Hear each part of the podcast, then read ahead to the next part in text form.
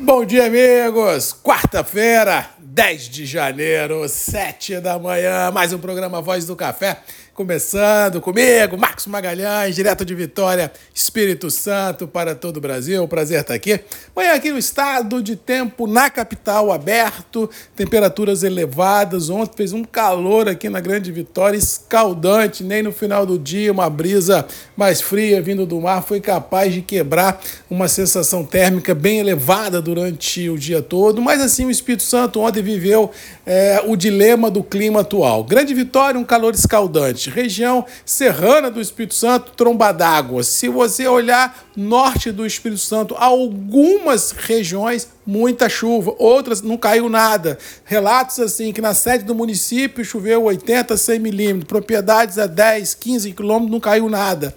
E o problema é que essas chuvas, quando caem, como foram postadas ontem aqui nos grupos, na região centro-serrana, na região norte do Espírito Santo, o volume de água que cai é tão grande que traz muito mais dor de cabeça do que prosperidade, porque essa chuva que cai de maneira forte, ela muito mais lava a terra do que irriga o solo. E isso não é bom para a agricultura. Em algumas regiões, como a região serrana aqui do, do estado, onde nós temos o grande cinturão verde da Grande Vitória, essas chuvas torrenciais, isso acaba ah, realmente é, com as lavouras que tem, é, desse que chamam de FLV, né, que atende as nossas feiras, os nossos hortifrutos aqui na Grande Vitória. Realmente, assim, os clima não é mais o que era no passado. Hoje vivemos um, um regime de clima extremo. Ou é calor, como foi ontem em Santa Catarina, com sensação térmica de 50 graus, ou é a chuva que caiu anteontem em São Paulo e que caiu em alguns municípios do Espírito Santo, que destrói tudo por onde passa. Realmente um momento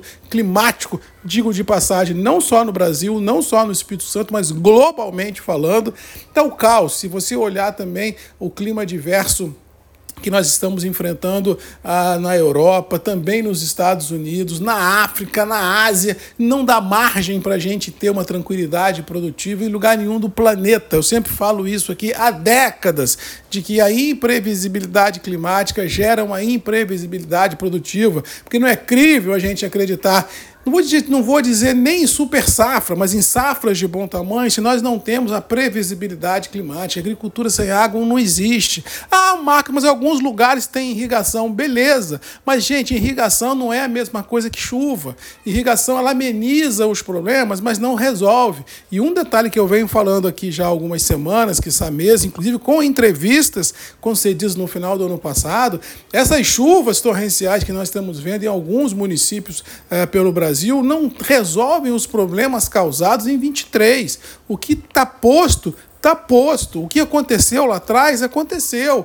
Ou seja, a chuva agora, por nós trabalharmos, no caso específico do café, uma atividade de ciclo perene, ela vai fomentar a lavoura, se ela for de bom tamanho, olhando 25, porque 24 já foi. Ou seja, é assim: o café que tinha que cair do pé, a lavoura que foi amarelada, a florada que foi abortada, isso já foi. A chuva agora não resolve esses problemas. Ela dá saúde, se ela cair com bom volume, a lavoura vislumbrando o outro ciclo produtivo. Ou seja, temos problemas no radar quem não quiser enxergar é do jogo, não enxerga, mas a gente vai ver isso no decorrer de 24 e com certeza o mercado vai responder na medida em que essas verdades forem, forem colocadas à mesa na sua grandiosidade e o mercado vai responder a todos aqueles que duvidaram dessa situação. E a prova cabal é que Nova York e Londres, não precisa eu dizer nem você acreditar em mim, é só olhar os terminais, que você vai ver todo o ciclo de 24 em Londres e Nova York com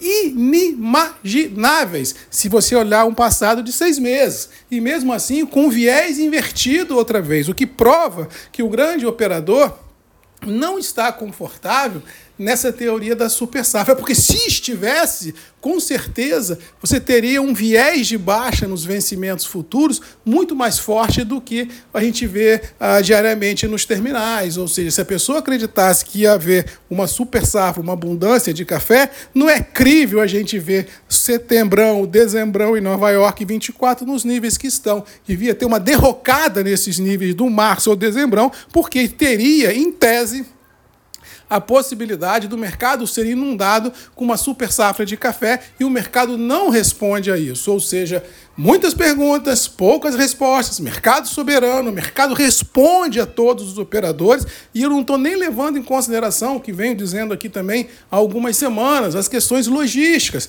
Panamá está o caos, Mar Vermelho e Canal do Suez deu um nó, os grandes armadores estão evitando essas regiões, encarecendo o frete de, é, demorando mais a entrega dos containers a portos consumidores, ou seja, o mercado logístico global também não fomenta uma tranquilidade de abastecimento. Então hoje a gente vive uma tempestade, brincadeiras à parte, perfeita, porque nós temos um problema logístico, um problema climático, um problema de estoque e com demandas crescentes, independente é, se o mundo cresce ou não. Mas se analisarmos também o emprego americano, a atividade econômica europeia, não é crível a gente acreditar numa inflação ou, como diz o outro, ou um nível de crescimento mais baixo. Ou seja, o mercado indica que o consumo global, no pior dos mundos, se manterá nos mesmos níveis que estão. Ou seja, temos pela frente uma grande encruzilhada mercadológica por ser decifrada, mas que isso não dá margem para os operadores defenderem uma posição vendida ou uma derrocada das bolsas. Eu acho que é do jogo acreditar na baixa, é do jogo vender e correr para o braço, mas assim, o mercado não sinaliza isso e a prova cabal é que os níveis internos praticados em reais são firmes, subindo, poucos negócios, uma ansiedade muito grande climática. Quando a chuva vem, ela vem para rasgar e, ou seja, não dá a tranquilidade nem do produtor acreditar numa safra interessante para sair vendendo o futurão. Resumindo, muitas perguntas, poucas respostas, mais um dia de volatilidade, dólar orbitando 4,90 e com certeza preços internos do café firmes e liquidez muito curta. Este é o cenário do café quem acredita, acredita. Quem não acredita, não acredita. É do jogo, é isso. Quem acredita na baixa, vende. Quem acredita na alta, compra. Esse é o mercado e com certeza será o grande divisor de águas desse 2024. Mas eu acho, e sou de opinião, que o pior momento para o mercado já ficou pelo retrovisor. Um abraço a todos, boa quarta-feira e até amanhã comigo, Marcos Magalhães, Voz do Café e você, sempre tem um encontro marcado aqui nos grupos e redes MM, ponto de encontro de todos nós. Beijo, um abraço e até amanhã. Tchau!